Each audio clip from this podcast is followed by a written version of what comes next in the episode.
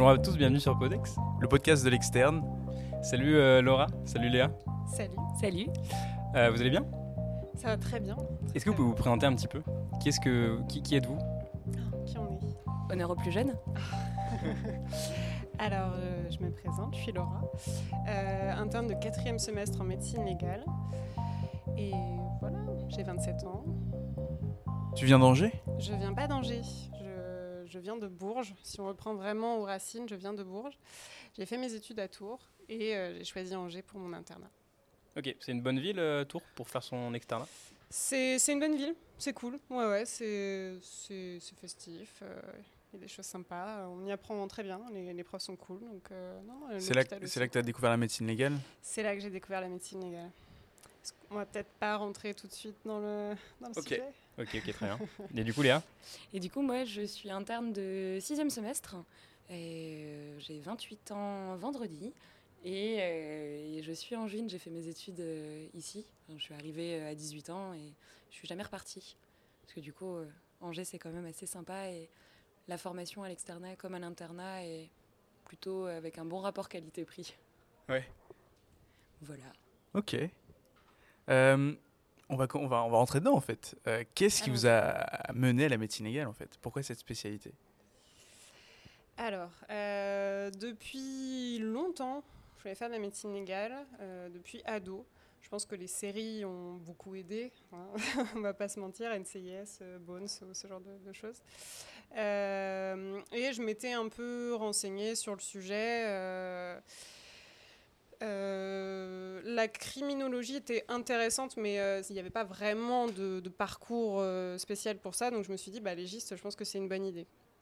Je, donc je me lance dans, la médecine et à Tours, il y a une chef de service, donc Pauline Saint-Martin, qui est juste passionnante. Cette femme, c'est un petit bout de femme, mais elle a fait un parcours incroyable et ses cours à la fac, c'était, c'était génial, c'était interactif, euh, on s'ennuyait pas. Et euh, je me suis dit, bah, je veux devenir comme elle quand je serai grande. Euh, j'ai eu la chance de passer dans son service quand j'étais externe et euh, je me suis dit, bah ouais, c'est bon, c'est ça que je veux faire. Donc voilà. Ça remonte à longtemps ce choix. Ok, ouais. Oh, bah, je pense que le parcours est à peu près similaire. Euh, moi, c'était, j'étais petite, j'avais 9 ou 10 ans. Et bah, un petit peu la même histoire. euh, c'est l'époque où on avait euh, la série télé euh, qui passait euh, le vendredi soir euh, à 20h50 euh, sur M6. C'était NCIS et euh, j'avais vu un des personnages, une Ducky. Abby Non, Ducky. Ah, Abby, Ducky. c'était plutôt Ouais, criminaux. Ducky, non, quand même, ouais. Et euh, Ducky, c'était vraiment le médecin euh, qui, qui comprenait pourquoi euh, le corps euh, était, pourquoi la personne était décédée. Et ça me fascinait. Je trouvais ça incroyable de toucher à tout, d'être au cœur d'une enquête, de pas être euh, affilié à un- une seule euh, activité. Du coup, bah, j'ai pas lâché l'affaire. Donc mes parents étaient ravis euh, quand je leur ai annoncé que je voulais devenir légiste et que j'adorais les serpents. Ils n'ont pas eu peur. C'est déjà pas mal. On n'est pas des gens bizarres, promis. On n'est pas des gens bizarres, promis. Et, euh, et puis, j'ai pas fait ma période gothique, mais j'ai persévéré et euh, je suis euh, partie en médecine. Moi, de base, j'étais en banlieue parisienne. Et euh, médecine, ça me tentait bien, et puis le parcours pour être légiste me tentait bien. Mais je voulais pas rester en banlieue parisienne. La vie là-bas, les transports, le côté aussi insécurité, ça me tentait pas du tout. J'avais fait un premier essai pour partir au Canada. Et malheureusement, ils prenaient pas assez de monde, donc euh, j'avais pas été retenue. Et en fait, par un peu le bouche à oreille, euh, Angers à l'époque avait un numerus clausus euh, intéressant, assez large par rapport aux facs parisiennes. Il y avait des dérogations possibles pour partir de, Paris. Du coup, bah, ça s'est un peu présenté comme ça par un concours de circonstances. Et, et je suis arrivée à Angers pour suivre le parcours. Et bah, un petit peu comme Laura, euh, on a également des profs ici euh, très bien et en médecine égale euh, totalement passionnants et passionnés par ce qu'ils font surtout. Et bah, pareil, ça donne envie de leur ressembler quand on est jeune, qu'on est émerveillé par beaucoup de choses. Donc ça conforte encore plus dans le, dans le choix de la spécialité. J'ai eu la chance de, de passer plusieurs fois dans le service en étant externe, sur un parcours un peu de sciences humaines, sur un parcours d'externe euh, classique, sur un parcours de Master 1. Et, euh, Ah et- t'as tout fait médecine légale pendant ton externat quoi. L'externat était très long quand j'étais pas en médecine légale. Mais du coup, quand j'étais en stage là-bas, ça passait beaucoup plus vite. Et j'ai même eu la chance d'aller voir à Rennes, euh, sur un espèce d'interchu d'externe qui venait un petit peu de se créer. Euh, voir aussi à quoi ça ressemblait ailleurs. Et à chaque fois, ça, ça confortait le choix et ça motivait aussi bah, à s'accrocher, à continuer malgré, malgré les difficultés que peut représenter l'externat. Et, et, puis bah, voilà comment on s'est retrouvés dans le même service. Et eh oui. et du coup, Léa, tu as un an de plus, donc tu étais, étais interne un an avant Laura, c'est ça? Exactement. Ok. Exactement, mais je suis arrivée en, de la promo 2019 et du coup Laura la promo 2020, c'est ça. Et c'est marrant ce que, ce que vous disiez sur euh, les, les rencontres qu'on fait et les personnes qui nous font euh, bah, prendre notre choix de la spécialité. J'ai l'impression que c'est vraiment super, euh, c'est super important et qu'il y a vraiment un espèce de déclic et quand, quand, on pose la question et que tu te dis, bah oui, en fait c'est vraiment cette personne qui, à qui tu t'es un petit peu rapproché et tu te dis, ok, c'est à ça que je veux ressembler, c'est ça que je veux faire plus tard et ça a du sens quoi. C'est pas forcément le cas de, tout le monde, mais je pense que dans les stages euh, qu'on fait, euh, dans le cadre de l'externat, enfin en tout cas dans nos études de médecine, euh, il y a des gens qui, qui vont nous, nous, toucher, nous passionner, et on va se dire ouais, ok, je veux, je veux devenir ce, genre de personne ou je veux faire cette spécialité pour être comme cette personne-là. c'est, je pense pas que ce soit le cas pour tout le monde, mais, mais c'est le cas pour beaucoup. On reste aussi un métier initialement de compagnonnage, donc le côté transmission, le côté un peu mentor. Je trouve mm. que c'est quelque chose euh, qui, est, motivant, surtout vu la durée des études, euh, qui n'est pas des plus courtes. C'est mm. intéressant de se dire, bah, dans 10 ans, je me projette, dans 20 ans, je me projette, et en fait, je veux ressembler à ça, mm. je veux être comme cette personne, tant pour la spécialité ou même juste pour la personne. Oui, pour la personne dans le même. Euh, même, au-delà de notre spécialité, on, a été amené à croiser des, des profs qui, étaient, qui donnaient envie de, de continuer, qui nous faisaient nous dire qu'on n'était pas là par hasard. Hmm. Après, on le voit, c'était une sorte de vocation, toutes les deux, euh, quelque chose qui, traînait depuis longtemps. Euh. C'est une chance. Après, ça peut être. Euh, autour de nous, je pense que toi, c'était pareil, Laura. On a beaucoup de copains qui étaient là, bah, je sais pas ce que je veux faire. Hmm. bah, je bosse et puis on verra à l'OCN ce que ça donne. et hmm, il y a des personnes qui m'ont besoin de savoir où elles vont. Et ça rassure aussi de se dire, bah, je sais que je suis là pour ça, c'est mon objectif. Mais c'est aussi décevant quand tu n'arrives pas à l'avoir et que tu n'as pas de plan B euh, derrière. Hmm. Parce que médecine légale, c'est pas l'aspect la plus choisi, mais il y a quand même pas beaucoup de place non plus.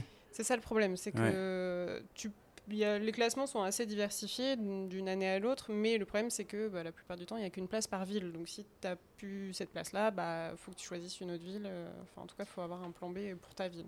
En tout cas. Et sinon, dans la médecine légale, c'est quoi qui vous intéresse le on a déjà parlé beaucoup de médecine légale euh, sur le podcast, en fait, parce qu'avec Baptiste, vu qu'on est passé en stage, on en a déjà parlé un peu. Mais euh, est-ce qu'il y a une spé, une surspé qui vous intéresse, quelque chose un peu. Euh, bah, c'est rigolo parce que là, du coup, vous avez deux versions. Moi, c'est plus la partie vivant, pour le coup, qui m'intéresse. Alors, surtout qu'au départ, je pensais que c'était plutôt la partie thanatologie qui allait me plaire. pour moi, c'est plus le, la partie vivant que je trouve intéressante parce que les histoires, il n'y a jamais la même histoire. Il n'y a jamais la même violence conjugale, il n'y a jamais la même euh, agression, quelle qu'elle soit. Et euh, il y a l'interaction humaine qui est intéressante aussi, parce que même si on voit qu'une fois les patients, on est tout de suite dans leur vie, dans leur vie intime, dans leur vie quotidienne, parce que c'est quand même le cœur de notre métier, évaluer le quotidien de ces gens après leur agression. Hmm. Donc très vite, on partage leur quotidien le temps d'une consultation. Donc c'est cette euh, option-là que j'aimais bien. Le contact avec les enquêteurs aussi, de parler de, de gens qui que eux aussi ont vu, ont vu vivant, avec qui ils ont interagi. Euh, c'était intéressant de recouper aussi les interactions. Donc c'était plus euh, la partie vivant et la partie euh, victime et la partie auteur également. le fait d'avoir aussi bah, un petit peu un œil sur tout, à la fois la personne qu'on reçoit, victime, et à la fois la personne auteur qu'on peut amené à voir en garde à vue. Ça permet de... Je trouve que c'est un, un bon exemple de l'objectivité qu'on garde et qu'on essaye de garder en médecine. Euh, pour moi, j'ai fait médecine légale surtout pour la victimologie. Euh, je, je, tiens toujours le même discours de dire euh, bah, je veux être la petite oreille quand, quand écouter cette personne-là. Je vais pas l'aider à aller mieux, mais au moins j'aurais été là pour elle l'espace d'une consultation. et là, en ce moment, je suis en train petit à petit de me spécialiser sur les maltraitances aux personnes âgées. Ça va être d'ailleurs le, le, sujet de ma thèse. C'est très d'actualité en plus en plein dans l'actualité avec le, débat qu'il y a eu dans les EHPAD, euh, le, bouquin qui a été, rédigé. Donc euh, là, je m'intéresse un peu plus aux violences à domicile, mais il va falloir s'intéresser aussi aux EHPAD et aux institutions qu'on peut avoir. Euh, après la thanato, euh, bah, j'ai appris à. Vous voulez juste rappeler un peu ce que c'est la thanatologie euh La thanatologie, bah, c'est ce qui concerne les personnes décédées, donc que ce soit l'examen de corps, donc juste on regarde s'il y a des éléments qui peuvent faire suspecter l'intervention d'un tiers sur le corps, des éléments de violence, ou bah, l'autopsie. Euh, et euh, bah, moi qui aimais bien la chirurgie, pour le coup, je m'y suis retrouvée en, thanatologie parce que bah, on manipule un scalpel, on a des gestes qui doivent être précis, parfois un peu moins précis. Et, euh, je, trouve ça, je trouve ça intéressant comme. Sans la pression d'un corps vivant. On risque pas de le tuer. Hmm. Bon, faut faire attention quand même parce que des hmm. fois on a un peu la pression si c'est un homicide ou voilà, il faut faire attention à ce qu'on fait, mais on n'a pas cette pression de l'anesthésiste qui dit faut aller plus vite, machin. Et puis le côté euh, technique en tant que tel. Alors oui, c'est sûr, on ne clampe pas, on ne fait pas des gestes fins, mais euh, on a du coup une vue d'ensemble sur toute l'anatomie. Et en fait, on se retrouve dans la situation où euh, on est plusieurs chires presque en un. Parce qu'il faut comprendre les rapports, il faut comprendre pourquoi ça s'est connecté avec tel organe, pourquoi là ça saigne à tel endroit, quel vaisseau est touché. Mm pourquoi euh, ici il y, a un truc qui devrait pas être là, c'est une tumeur, c'est une infection. Euh. Donc c'est un peu euh, à la fois la pulsion de voir ce qui se passe à l'intérieur, la pulsion scopique du chir, mm. sans le côté presque surspécialisé du chirurgien qui ne se concentre que sur un endroit. Mm. Donc c'est c'est une bonne manière d'avoir un peu de manuel dans un métier euh, où on parle beaucoup Oui. Mmh. oui parce que c'est en fait, c'est une toute petite partie de la spécialité. Enfin, il y en a peut-être certains médecins légistes qui font beaucoup d'autopsies, mais euh, c'est possible de, de faire euh, beaucoup de choses ailleurs que les autopsies. Quoi. ah oui, bien sûr. Une toute autre activité. Quoi. Oui. Si tu veux faire que de la victimologie, tu peux faire que de la victimologie. C'est ce qui se passe principalement dans les périphéries des, grands, des grands hôpitaux. Parce que tout est, actuellement, tout est centralisé dans les centres universitaires au niveau autopsie, à part quelques villes exceptions par contre, euh, donc c'est facile de rapatrier un corps entre guillemets, mais aller rapatrier une victime de, je sais pas, de viol euh, qui habite euh, au fin fond des Mauges, et ben c'est là où tout le rôle des unités médico-légales de périphérie ont leur place parce que c'est une unité de proximité. c'est nous qui nous déplaçons sur place, voir la victime et on lui fait pas faire deux heures de route pour une consultation qui elle ne va rien changer en tout cas tout de suite à son état physique déjà. Parce que si elle a une plaie, bah, il faut toujours un urgentiste pour la recoudre. Donc euh, c'est tout le rôle des unités périphériques et toute l'importance aussi des unités périphériques qui font le maillage, un petit peu comme ce qu'on retrouve en médecine générale finalement. Tout le maillage euh, pour prendre en charge correctement l'ensemble de la population. Ok. Et euh, j'avais une autre question, enfin une question un peu plus large sur, on, va dire, le, ma question c'était c'est quoi les grands défis dans les prochaines années de la médecine légale? Euh, ça veut tout et rien dire, mais euh, par exemple sur ton sujet de thèse, qu'est-ce que tu penses qu'il pourrait, euh, qu'il faudrait changer, que tu pourrais apporter dans la prise en charge de, par exemple, de personnes âgées C'est un gros débat. on s'est beaucoup intéressé aux femmes victimes de violences conjugales, aux enfants victimes de maltraitance. Et là, je pense que la prochaine étape, effectivement, c'est les, les personnes âgées. bah, c'est sur quoi je suis en train de travailler actuellement, c'est savoir les dépister Attends. Euh, c'est dur ta question, hein. c'est pas facile. Mais oui, je pense que le dépistage est important euh, avant tout. Euh, Pourquoi les personnes âgées, ce seraient des personnes euh, dans situation euh, vulnérable, par exemple? Bah, De par leur âge, c'est hmm. un facteur de vulnérabilité, déjà. Et ensuite, avec toutes les maladies cognitives qui s'accompagnent avec l'âge, elles ne sont pas aptes à discerner ce qui se passe. Et la plupart du temps, on sait que c'est à domicile et par leur entourage, les enfants, etc. En tout cas, les aidants. Même les, la famille aussi. C'est la plupart du temps, c'est les enfants qui sont aidants et qui, au bout d'un moment, n'en peuvent plus. Et donc, voilà. Donc, il peut y avoir des violences financières. Oui, c'est ça, des, des, facteurs de pression euh, qui amènent à des violences. Quoi. Donc, euh, dépister ces maltraitances, mais aussi aider l'entourage avant qu'elles en arrivent euh, là. Hmm. Je pense qu'un des autres enjeux à notre échelle en médecine légale, c'est c'est de pouvoir uniformiser l'ensemble de nos pratiques sur l'ensemble du territoire. C'est un peu l'enjeu de beaucoup de spécialités finalement, c'est assez bateau ce qu'on dit là, mais c'est de pouvoir offrir les mêmes chances à l'ensemble de la population, qu'on soit dans une grande ville, qu'on soit au fin fond de la campagne. Parce que bah, des violences dans un bar, il y en a que vous soyez à Paris, que vous soyez dans une petite bourgade près de la mer ou en plein milieu de la Creuse, des violences sur les enfants, il y en a aussi. pareil, dans ces mêmes régions, donc c'est de pouvoir grâce, euh, grâce peut-être à une meilleure formation des internes, à une plus large formation des internes, euh, rien que ce qu'on peut faire ici avec vous, ce qu'on peut faire au quotidien. sensibiliser avec, tout le monde c'est ça. sur tout ça. Sensibiliser, ça passe par ce que peut faire Laura avec son travail sur les personnes âgées. Ça passe par ce qu'a pu faire une de nos co-internes, Estelle, sur former les praticiens à, à l'obstacle médico-légal. Donc c'est aller voir des confrères, c'est leur expliquer ce que nous on fait remplir un certificat de décès correctement. Euh, Complètement. on a vu que c'était pas facile, hein, c'est vraiment. pas simple.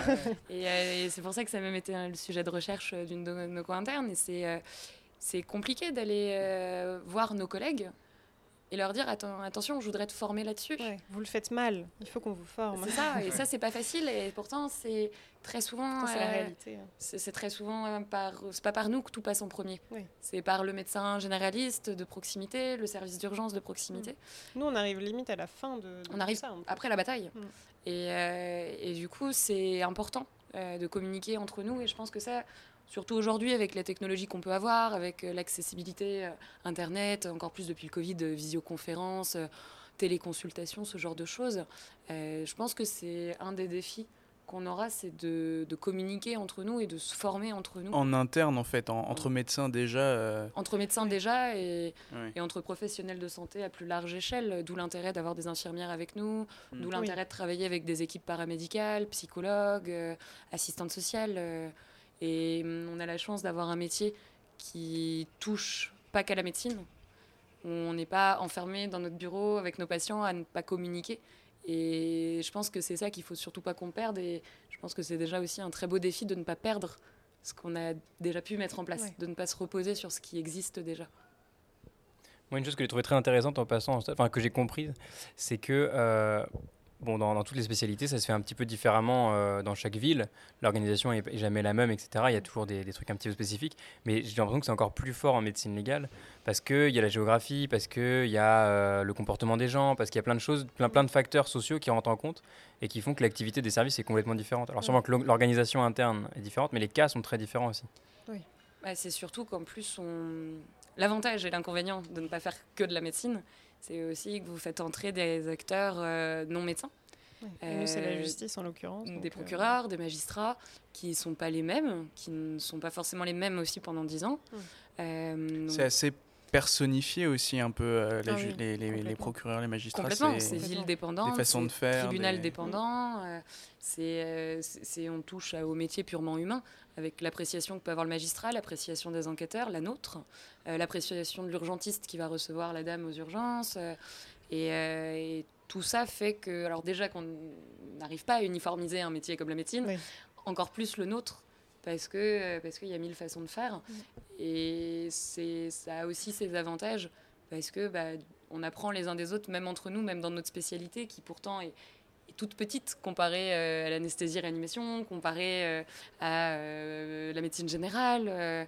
et pourtant, même entre nous, on arrive quand même à s'apprendre encore des choses les uns les autres. Et c'est avoir chacun un peu aussi nos, nos petites spécialités, notre petite patte personnelle. Hmm. Et, c'est, on reste dans le métier humain et c'est ça qui est sympa à mon sens. Parce qu'il y, a, combien de, de, places pour l'internat en médecine légale par an à peu près? Une vingtaine exactement. entre 24 et 28, il me semble. sur les différentes années d'internat depuis que le DES a été créé.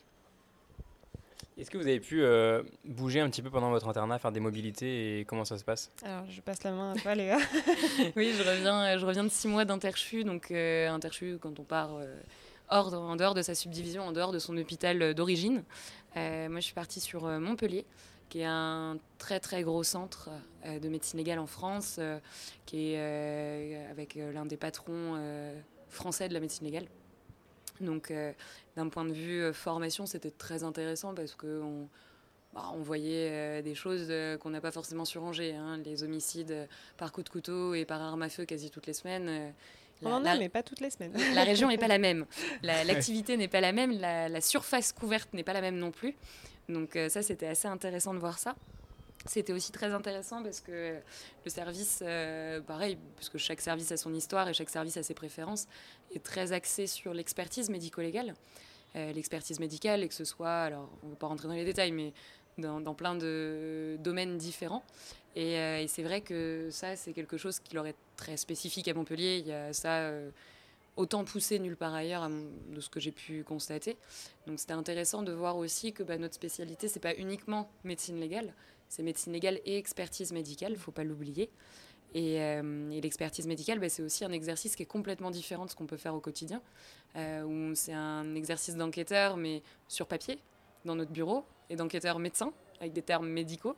Donc euh, on retrouve le côté recherche, mais on a un côté très rédactionnel, où on examine des patients, mais finalement la plupart de notre travail est, est sur dossier. Et c'était intéressant de bah, d'avoir une- un ensemble complet de la spécialité.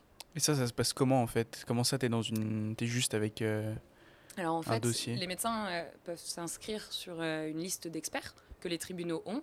Et quand un des magistrats a une question, il va demander à un expert, parce que lui étant pas médecin, il connaît pas forcément comment ça se passe. Si on prend par exemple le cas, euh, je sais pas, moi, d'un accident de la route euh, avec une fracture euh, au niveau du rachis cervical, euh, bah, il- le magistrat, il est pas orthopédiste. Mm. Donc euh, il sait pas forcément. euh, L'odontoïde, il sait pas où c'est. voilà, l'odontoïde, il sait pas où c'est. Donc, qu'est-ce qu'il va faire? Il va prendre son petit papier, il va regarder, puis il va choisir un médecin expert. Donc, soit un médecin légiste, parce qu'on touche à tout et que bah, on a des connaissances assez larges sur la médecine en général, soit même directement un, neurochirurgien ou euh, un orthopédiste qui est spécialisé dans le rachis. Et, euh, et il va lui poser des questions très précises. Est-ce que euh, l'accident a pu faire cette fracture-là? Est-ce que là, monsieur me dit qu'il a mal à la tête? Est-ce que c'est possible? Qu'après une fracture à cet endroit-là, il puisse avoir mal à la tête Hmm. Euh, Et en fait, l'expert est là pour répondre aux questions. Donc il n'y a pas que des experts médecins, hein, il y a aussi des experts euh, psychologues, des experts euh, d'aviation, d'avion, de bâtiments. euh, Il y a vraiment des experts de tout. Donc on intervient dans ce cadre-là et on fait un rapport, parce que c'est pas juste leur raconter que oui, oui, bah oui, ça peut faire ça. On appuie un petit peu ce qu'on raconte et, euh, et ça fait l'objet d'un rapport écrit. Ok. Est-ce que vous pouvez nous parler un petit peu de, de l'internat? Euh, Parce qu'en fait, vous êtes les premières internes qu'on a sur le podcast. Quel privilège. C'est vrai. Donc, euh, on est trop contents, nous, de pouvoir parler du- un petit peu de l'étape d'après. Ouais. Euh, comment vous avez vécu votre passage de l'externat à l'internat? Euh, bah, très bien. Libération. Bizarrement, on est euh, soulagés. Bizarrement, c'est fou, hein, ça fait un bien fou. Euh, ouais, c'est un peu un soulagement parce que pendant euh, tes trois ans d'externat, tu, trimes. euh, après, chacun le vit de, la manière différente, mais euh, tu, trimes, tu fais des sacrifices pour arriver au Saint Graal qu'est le CN. Et bah là, d'un coup, tu n'as plus besoin de réviser. Enfin, ou en tout cas, tu apprends pour ta spécialité. Donc bah là, c'est pour toi. Et pour toi tout seul que tu apprends. Donc, euh, donc ouais, tu as plus de temps libre, euh, tu, tu profites de retrouver une vie sociale euh, normale, tu profites de partir en vacances. Donc, euh, ouais, non, c'est. La vraie vie adulte commence en fait. C'est ça. Un peu en décalé peut-être. T'es, tu es un peu adulte, oui. Tu restes quand même étudiant interne, donc tu as toujours euh, t'as plus de responsabilités qu'un ex- un externe, ça c'est sûr. Mais quoi qu'il arrive, tu as toujours un senior au-dessus de toi, tu as toujours une hiérarchie qui fonctionne. Mais, euh, mais oui, tu commences un peu à être adulte avec un salaire aussi euh, D'adulte. moins indécent, oui. vous allez voir, c'est, c'est plus de deux- 200 euros par mois, c'est incroyable. Tu peux faire plus que payer la moitié de ton loyer. Mais ouais, je sais pas comment tu l'as vécu toi. Bah, Et puis sur, sur le point de vue euh, autonomie aussi, ça doit être euh, satisfaisant de, Ouais. de vraiment faire des trucs, quoi. D'être, euh, de, de se rendre utile. Pas et juste de... être la plante verte derrière le, ouais. le chef qui fait sa consulte, tu fais toi-même tes consultes, t'es content, t'es Puis du coup, on a des, des euh, qui finissent par nous interviewer. euh. C'est ça. Nous après, suivre en consultation. Voilà ce que ça donne. Non, c'est ça n'a rien à voir. Ça n'a rien à voir. euh, c'est ça peut être perturbant parce que d'un coup on se retrouve à grandir très vite mais qu'à moitié. oui, c'est ça. On- Mm. on- T'as trois mois pour te préparer. Trois mois. paf. T'es- en trois mois tu deviens un adulte mais avec toujours la mentalité d'un enfant. Euh, ça n'a rien à voir. C'est absolument pas comparable. Euh, on n'est plus dans un registre de compétition aussi. Oui, Il aussi. n'y a plus de comparaison. Ah, ben t'es sorti ce soir, euh, on va prendre un verre, non, je révise. Euh, on sort complètement de ça. On est euh, dans un registre où on revit presque un peu une P2 euh, au- lors des premiers semestres. Euh, ça s'arrête beaucoup plus vite que la P2. parce qu'il y a un moment donné, on n'aime pas trop se lever euh, fatigué en ayant une journée complète euh, après. de consultation dans- qui nous attend. Mais, euh, mais c'est un, soulagement, c'est une libération. Et il y a presque parfois de l'ennui. Les tout premiers jours Au début, d'interne, c'est vrai. Tu dis, rentre je chez, m'ennuie, je sais pas quoi chez faire. soi. et, euh, et en fait, on est tellement habitué pendant des années à, rentrer. je peux Tu vas voir s'ennuyer. ah, On s'occupe. On fait- très vite. On s'occupe très vite. Mais les premiers jours, euh, quand, on, quand on revient du boulot, alors on voit à quoi ça ressemble un stage. hein, Il y a certaines villes qui ont des- même des stages d'externe en journée complète. Bon, bah, on rentre le soir. Et puis, on est mardi.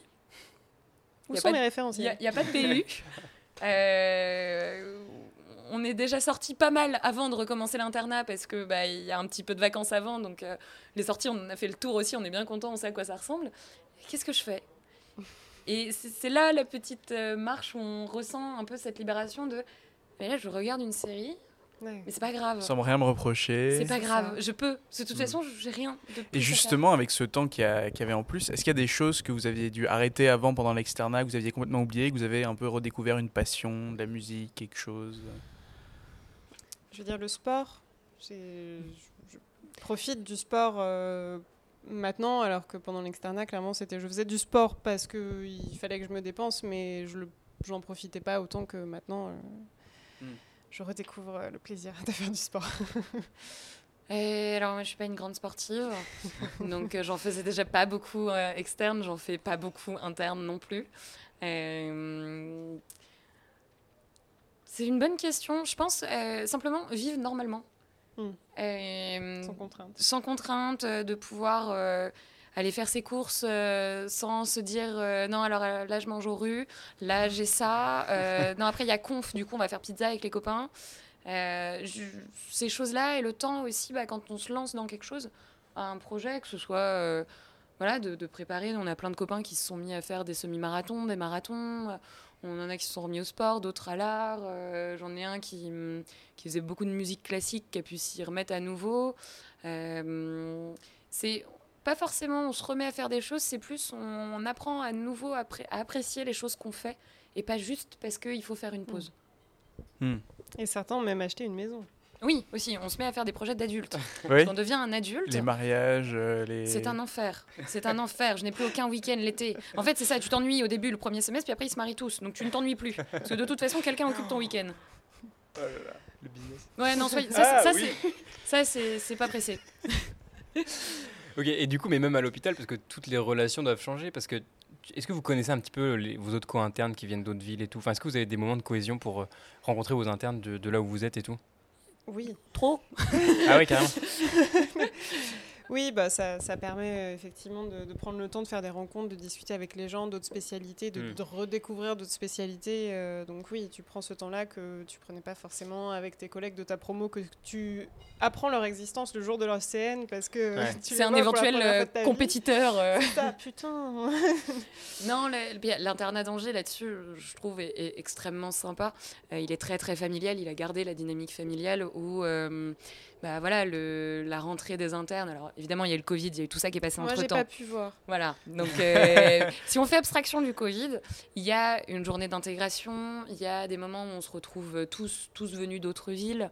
Euh, on n'est pas nombreux. Chaque spé prise à part, on n'est pas non plus 50. Euh, Il y a aussi un petit groupuscule angevin qui reste. Hein, Il y a des- d'éternels Gaulois euh, qui ne veulent pas bouger.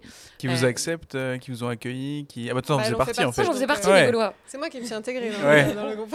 Et, euh, et en fait, tout ça devient très familial où il y en a un qui présente un tel parce que c'est un copain de l'externat, qui va présenter son co-interne parce qu'il s'entend bien avec. Il y a beaucoup de soirées euh, after work, euh, de soirées internat, de vraies soirées internat. Euh, donc la cohésion se fait assez rapidement. Oui, c'est vrai. Et, euh, et après, honnêtement, la ville aussi fait qu'on se retrouve tous ensemble. Euh, parce que, parce que bah, le bar des internes, il n'y en a pas 50. hein. A la- L'été, la cale, l'hiver, la grappe, voilà, pour ne pas faire de, pour ne pas faire de pub. Attends, ils vont nous Euh, retrouver après. Donc forcément, bah, on a vite fait de retrouver euh, la tête du co-interne avec qui on a été de garde euh, à la table d'à côté. Bah, tu vas bien Bah, Comment ça s'est fini Donc c'est assez facile à ranger. Les gens sont assez accueillants, Oui, sont vrai. assez ouverts. et il y a une certaine cohésion. On est tous dans la même galère. Ok, Mm. t'en chies, euh, là, il t'a fait chier ton chef. Ouais, moi aussi, franchement, moi aussi. Et euh, bah ok, bon bah c'est pas grave, on est tous ensemble, on y va. Mm. Il y a une certaine bienveillance. Et à Montpellier C'est plus grand. Ouais. C'est une ville plus grande, ça brasse plus de monde. C'est pas foutu pareil non plus parce qu'il y a trois internats. En fait, il y a trois pôles. Le- L'hôpital est, hum, est dispatché sur trois centres. Donc, euh, bah, si ton pote il est en Géria dans le centre euh, à Saint-Éloi et que toi tu es à la Péronie, bah, l'internat c'est même pas le même. Donc, euh, il y, a, il y a des soirées aussi. hein, les, les salles de garde c'est partout pareil, mais la cohésion est pas aussi familiale que ce que Angers peut être. Et, euh, et après, bah, c'est aussi euh, l'avantage de notre spécialité. On demande très souvent des avis à d'autres spé, surtout les chires. Mm. Bon, bah, en chire, ils sont pas 50 non plus, donc on se retrouve au bar. Ah, bah, c'est toi, qui... ah, putain, c'est toi qui m'as appelé tout à l'heure. euh. Et en fait, les contacts viennent très très vite et ça se passe, je trouve, très très bien. Et c'est ce qui donne aussi envie de rester à Angers. C'est Vive Angers. cette dynamique familiale. Ouais, moi j'ai hâte de passer, euh, passer à l'internat, ça, ça doit être cool. C'est sympa. Ouais, Franchement, c'est. Peu importe l'aspect euh, passé Oui, à ça- Internet. Ouais, Juste après, le c'est ce qu'il principe. faut se dire. Il n'y a pas. Y a ce sera fini après. Il n'y a jamais euh, d'échec à l'ECN. Même si sur le moment, on le vit pas bien Oui. parce qu'on n'a pas ce qu'on voulait, on ne sait pas comme ce qu'on avait prévu, il n'y a pas d'échec. À aucun moment. C'est juste euh, autre chose, un autre chemin, un autre parcours, mais c'est jamais un échec. Et très étonnamment, dans les droits au remords, les gens qui changent de spécialité, c'est jamais ceux qui n'ont pas eu leur spé. Ouais. C'est toujours des gens, quasiment toujours, à part quelques exceptions.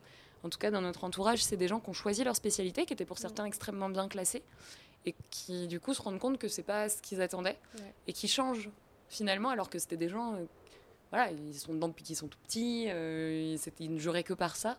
Donc, euh, vraiment, il n'y a, a pas de mauvais choix. Il y en a beaucoup des droits au remords euh, autour de vous là? Vous, vous avez beaucoup d'amis euh deux, trois, Ouais, je dirais. ouais. Même. au moins deux. Euh, toutes promos confondues, pas forcément dans la nôtre, hein, mais euh, toutes promos confondues, toutes spé confondues. La médecine légale, à l'échelle de la France, a quelques droits au remords. Des gens qui, Angers, hein. qui, quittent, Angers. euh, qui quittent la qui médecine quittent la spécialité. Ouais. Euh, à Montpellier, c'est arrivé. Il y en a eu à Grenoble.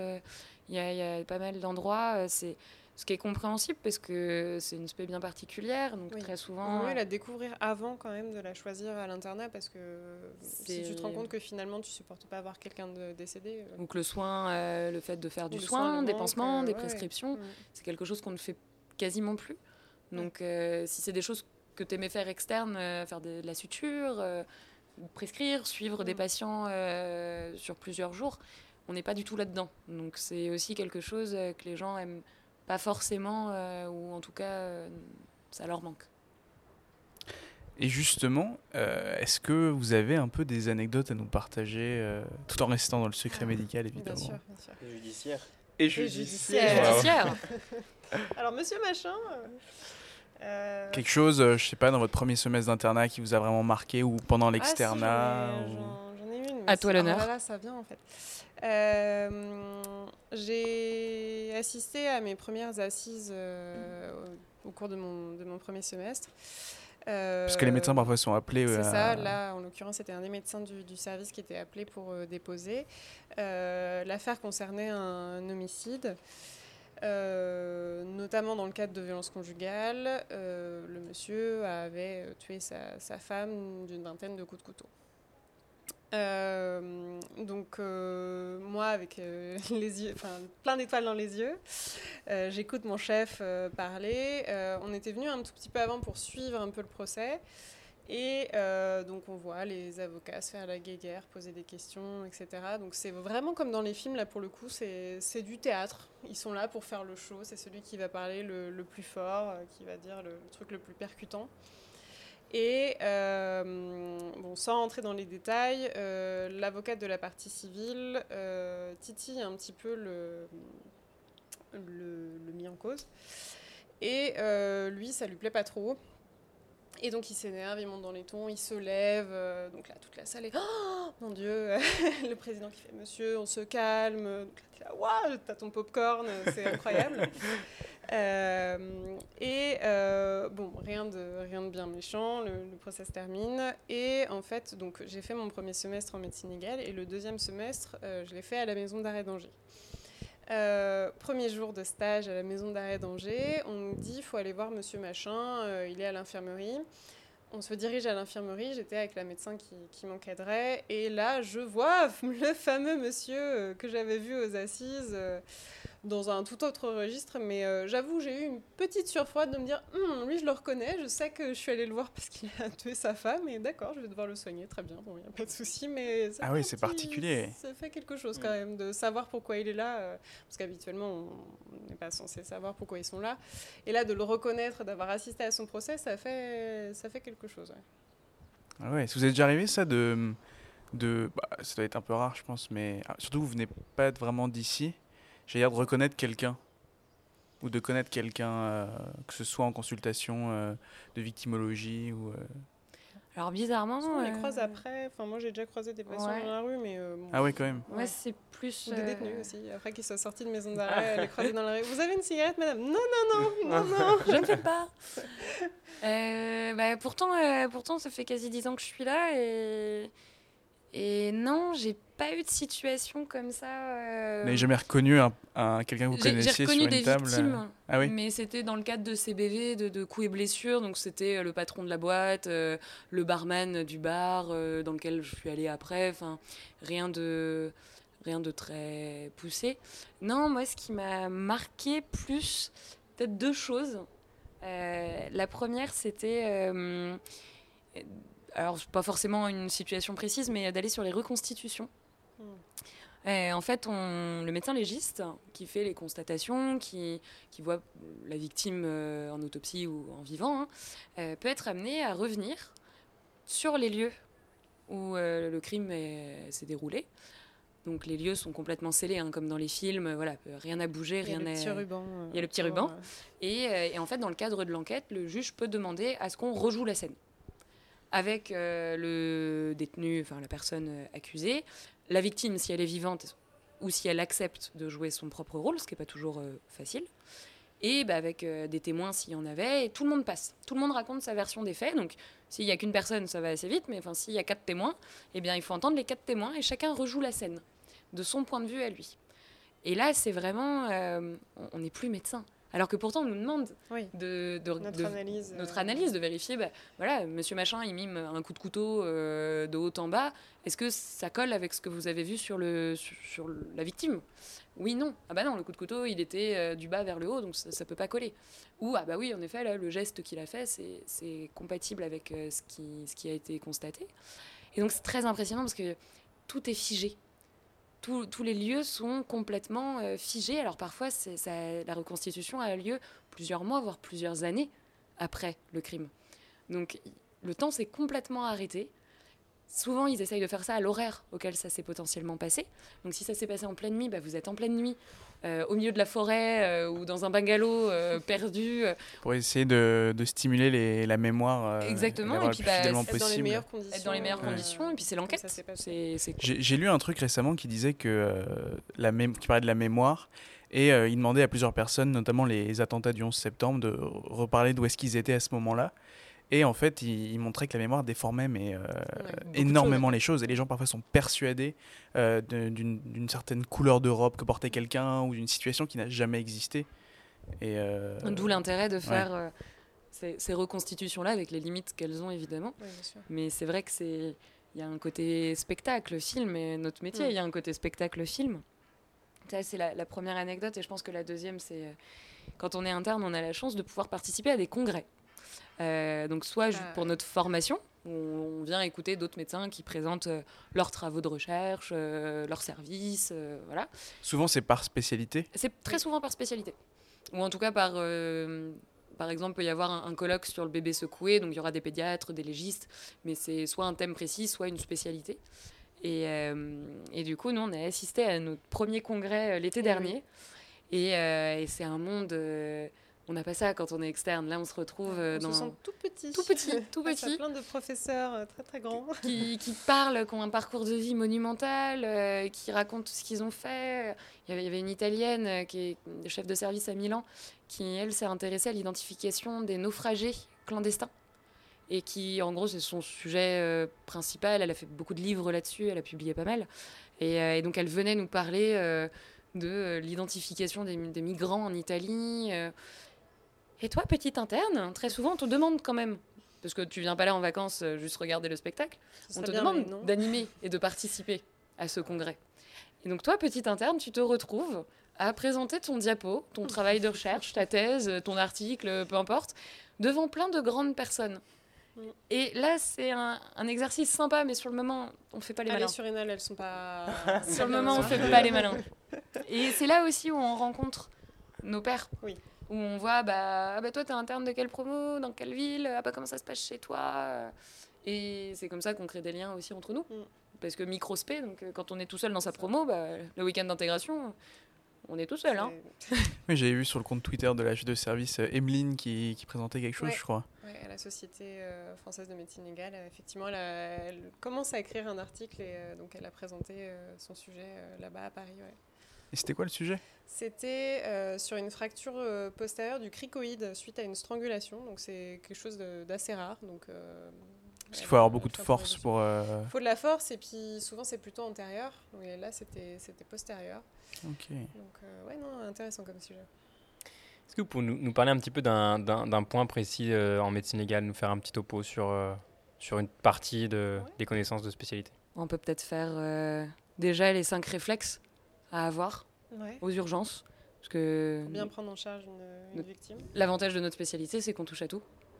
Donc euh, peut-être les cinq points, euh, les cinq points pour les urgences. Ok. C'est parti. Ouais. Point numéro 1, c'est pour toi Laura.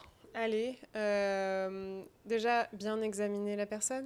La hein. déshabiller. On a des avis. Complètement. Alors, on, on demande ça poliment quand même. On, voilà, on fait connaissance, on demande au moins son prénom. Euh, et bon, une fois qu'on l'a examiné, si on voit des lésions, les prendre en photo. Faudrait- On peut passer le contexte un petit peu quand on parle de victime, Ouais. c'est-à-dire Victime de violence. Ok. Toute violence Toute confondue. violence. Et qui vient aux urgences pour ça Qui vient, oui. Et qui oui, veut porter plainte ou pas violences. Alors parfois, il faut les convaincre. Donc ça, on y viendra. D'accord. Mettons par exemple euh, un jeune, euh, boîte de nuit, s'est pris un coup de poing. Ouais, Voilà. très bien. Et il vient aux urgences parce qu'il a mal euh, au nez. C'est ça. Donc bon, on examine son nez. Si, euh, Mais attends, parce que là, ouais. c'est qui qui Ouais. fait ça? C'est l'interne de, des ur- qui est aux urgences ou c'est l'interne L'interne, de médecine légale qui euh, est Ah non, appelé Non, ça c'est D'accord. l'externe aux urgences, euh, l'interne, euh, le médecin. euh, D'accord, c'est les urgentistes. Mm, mm. C'est le point ouvert à tous. Voilà, D'accord, très bien. pour tout le monde. Même vous en tant qu'externe. Ouais, hein. Donc, on examine. Et si on voit des lésions, on les prend en photo. Et quand on les prend en photo, On n'oublie pas on met un petit repère métrique à côté.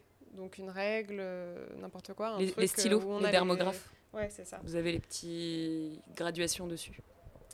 Pour, euh, si jamais il faut réutiliser cette photo, bah, on peut la, la mesurer à distance parce que sinon bah, on ne se rend pas compte. On se rend pas compte de la taille, euh, ouais. Exactement. Deuxième point, les gars. Le deuxième point, je dirais, qu'est-ce que ça pourrait être? Euh, Décrire la lésion et quand on la décrit, c'est pas forcément être précis parce que bah, aux urgences on n'a pas forcément le temps, ce qui est normal, et puis c'est pas le boulot qui est demandé. Mais pensez à noter la couleur. Juste, même si on n'a pas la taille, même si on n'a pas la largeur, la Mais comme vous longueur, avez bien pris la photo avant, bah, du coup on aura la taille.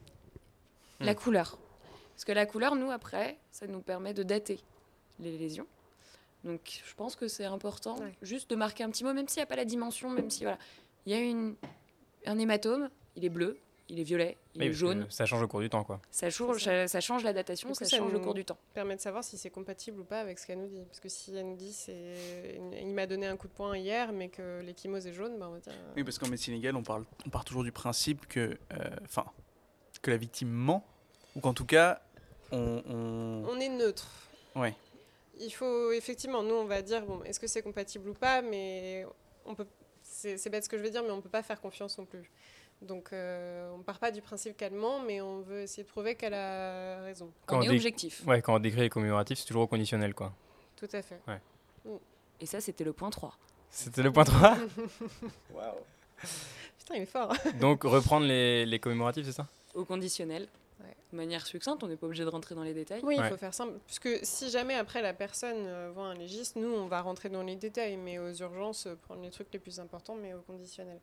Et euh, bah, du coup, je vais, je vais aller au point 4. euh, bah, conseiller la victime.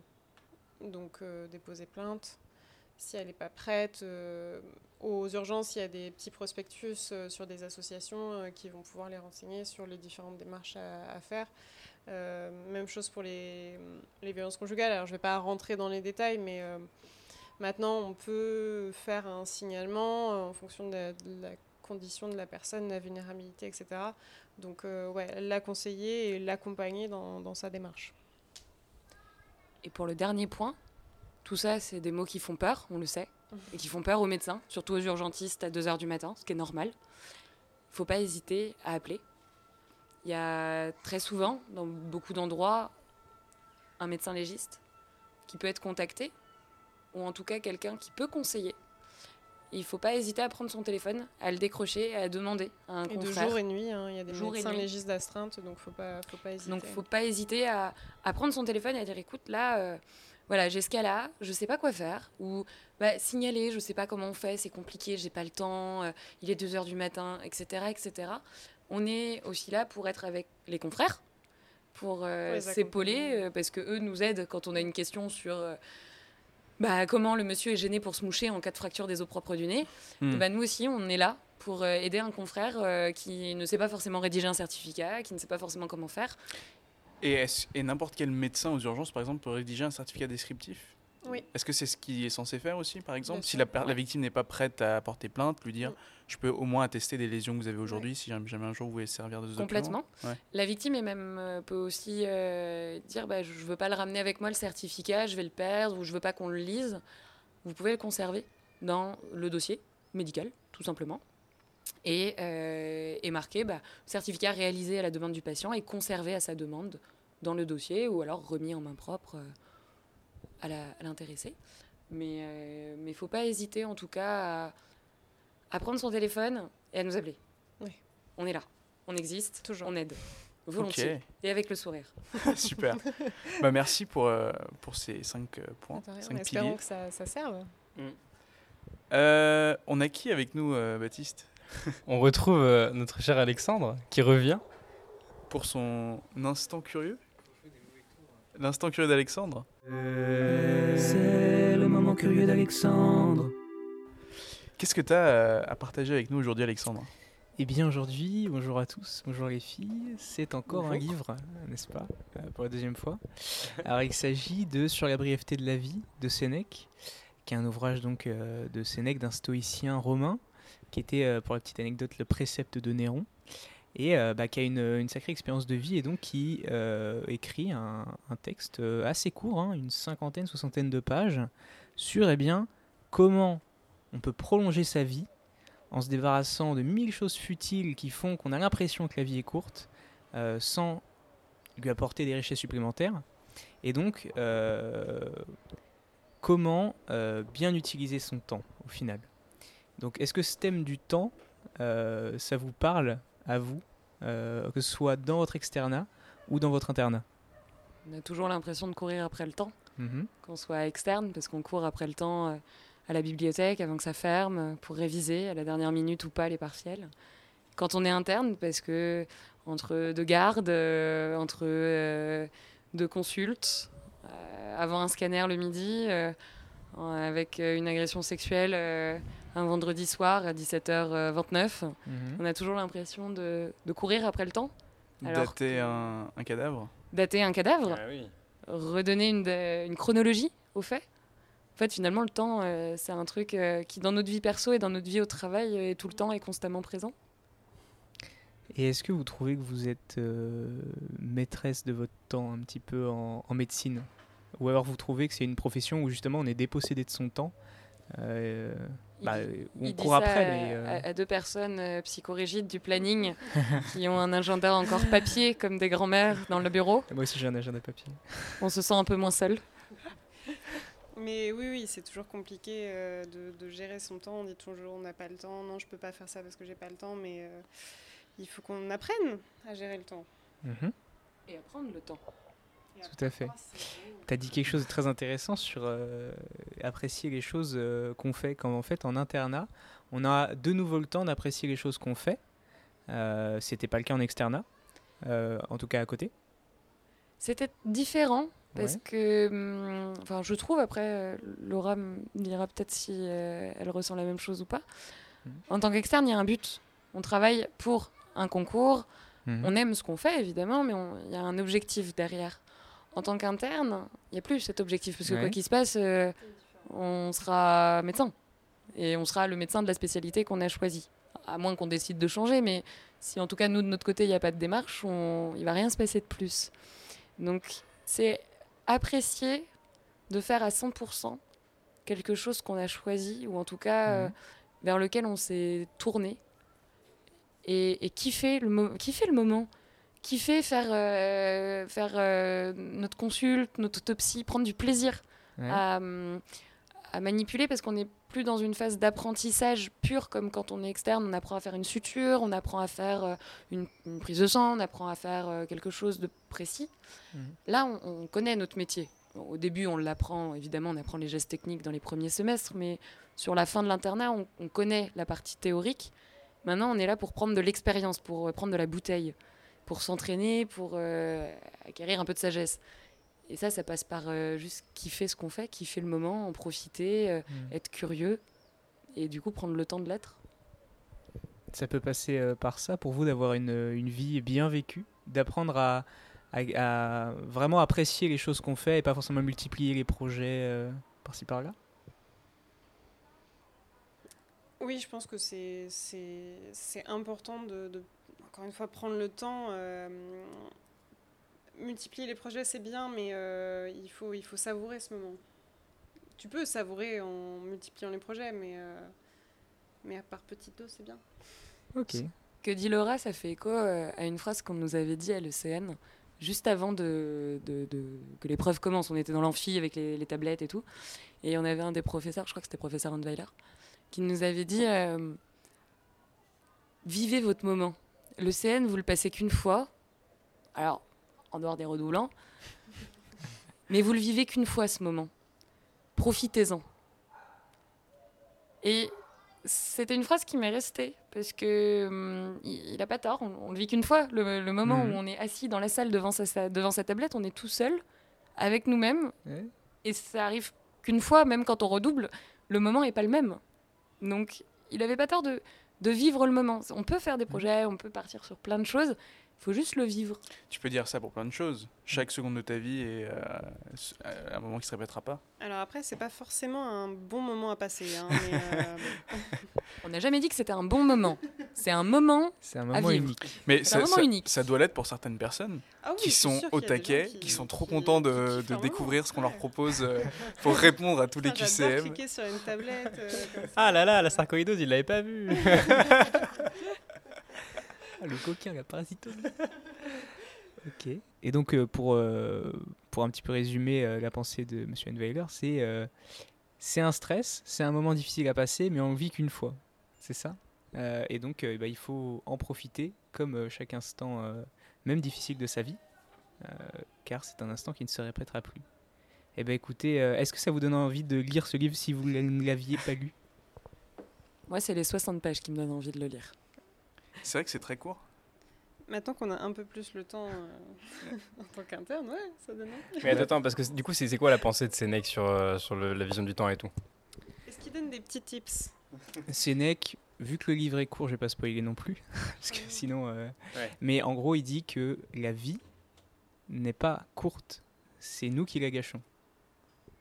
En tout cas, c'est sa pensée sur ce livre-là. Ah. Il a écrit d'autres choses, mais c'est sa pensée et justement, c'est il parle de, de choses futiles euh, qu'on fait et euh, qu'on ne vit pas pleinement. Euh, on, on les vit pas, on les laisse passer, on est on est trop penché sur ce qu'on va faire après, donc on profite pas du présent, et quand on y est, on remémore un peu. Parce que le stoïcisme, c'est quelque chose de très pratique, de très euh, applicable dans la, dans la vie courante. Enfin, en tout cas, c'est quelque chose de très. Ouais, c'est. C'est c'est une la philosophie, psychologie. euh, une philosophie euh, qui est applicable, pas au sens des stoïciens euh, Ouais, ouais, non, non, c'est sûr. stricts dans leur Mm. stoïcisme, mais non, c'est un truc dont on peut s'inspirer comme euh, l'épicurisme, qui au, au contraire de ce qu'on pense n'est pas une euh, philosophie de l'hédonisme, mais est totalement une philosophie des- de l'appréciation des choses simples. qui est complètement différent. qui est complètement différent. Euh, un épicurien n'est pas du tout hédoniste. Il est hédoniste. L'hédonisme, c'est les, plein de plaisirs euh, très complexes, etc. Euh, euh, le- le- L'épicurien apprécie chaque plaisir simple. Il kiffe trop manger une pomme. Tu vois, il est là, waouh, bon l'instant est fou. Et il l'admet. Bah, merci Alexandre. Merci Euh, et puis, euh, pour terminer, peut-être, euh, est-ce que vous avez chacune, euh, est-ce que vous pouvez partager avec nous votre album de musique préféré? Ah ouais? Votre ouais. album de tous les temps. C'est dur. Un album entier? Vous partez sur Mars, vous emportez quel CD avec vous? Quel vinyle? Alors, vu que je suis très nulle en mémorisation, il faut que je regarde le nom. Ah si, je sais. Euh, Si, j'ai trouvé. Euh, alors attends, que je me trompe pas, si j'écorche le nom de l'album, c'est horrible. C'est un album de Paul McCartney. Euh, je crois que c'est Egyptian Station. Et voilà, il est juste incroyable, j'aime beaucoup. Ok. C'est, il est récent, hein, mais euh, il, est, il est très très bon. Je conseille à tout le monde. Bah, faut, faut aimer. euh, c'est un ancien Beatles quand même. Faut- Ouais. C'est un classique. Il a quel âge? Comment? Il a quel âge? Oh, euh, ah, il- hum, plus de 70 ans, je pense, non? Ah oui, Ouais, vieux monsieur, mais quand même. euh, quand même, niveau. tu as trouvé. Alors moi, ça va pas être un album. Ça va être juste une musique. Je pense que je peux partir sur Mars avec une seule musique qui... qui- qui- C'est loin, Mars. hein. qui donne la patate, qui fait tenir dans le temps, qui, qui donne le sourire. C'est euh, You Can Call Me All de Paul Simon. Et celle-ci, quand je l'écoute le matin, bah, ça va être une bonne journée. Ok, je connais pas du tout. Tu écoutes tous les matins, du coup? Et c'est mon réveil. Mais attention, d'habitude, le réveil, on s'en lasse, non? On commence à s'énerver parce que c'est le truc qui. Ok. Pas celle-là. Celle-là, elle, elle donne envie de se lever, de, de, se trémousser, euh, comme dans. J'ai plus le nom du film. Euh, sur la musique de Jump. Euh, ah C'est le. hum, Il joue un premier ministre anglais, Hugh Grant. Et il se déhanche. Mais ça, c'est un truc de nana. C'est un truc de nana. Je pense que. Eh Vous, ben- vous pouvez recevoir des messages euh, après le podcast de Nana qui vous donneront le Et titre bah du film. justement, je pense que faut qu'on vous parle de notre partenaire qui est euh, Elsevier Masson, qui, euh, qui euh, comme vous le savez tous, euh, édite la plupart des référentiels de cours. Et, et il également propose- oui. beaucoup de magazines médicaux Mais bien et sûr, d'articles Il médicaux. publie énormément d'articles. Notamment la revue de médecine légale. Ok, de la pub, voilà, t'as placé ton Voilà. truc. Et bah nous aussi du coup, parce qu'en fait il, il sponsorise chaque épisode et il propose de faire gagner un référentiel de cours à chaque étudiant. euh, et... non, pardon, Chaque épisode. à chaque épisode. Pour un étudiant. pour un étudiant. Euh, et euh, cette semaine, donc, euh, on vous propose de participer en nous donnant le nom, en allant retrouver le nom du film. Euh, Où il y a Grant qui se déhanche sur une musique, c'est ça? Et qui joue un premier ministre anglais. Voilà. Voilà. Bonne chance. donc, euh, envoyez-nous par Instagram euh, la réponse et partagez en story euh, le reels de l'épisode euh, pour avoir plus de chances de gagner et, euh, et gagner votre référentiel. Merci beaucoup les filles. Merci à vous. Merci à vous, les gars, merci. Merci à vous. Et merci Alexandre. ouais.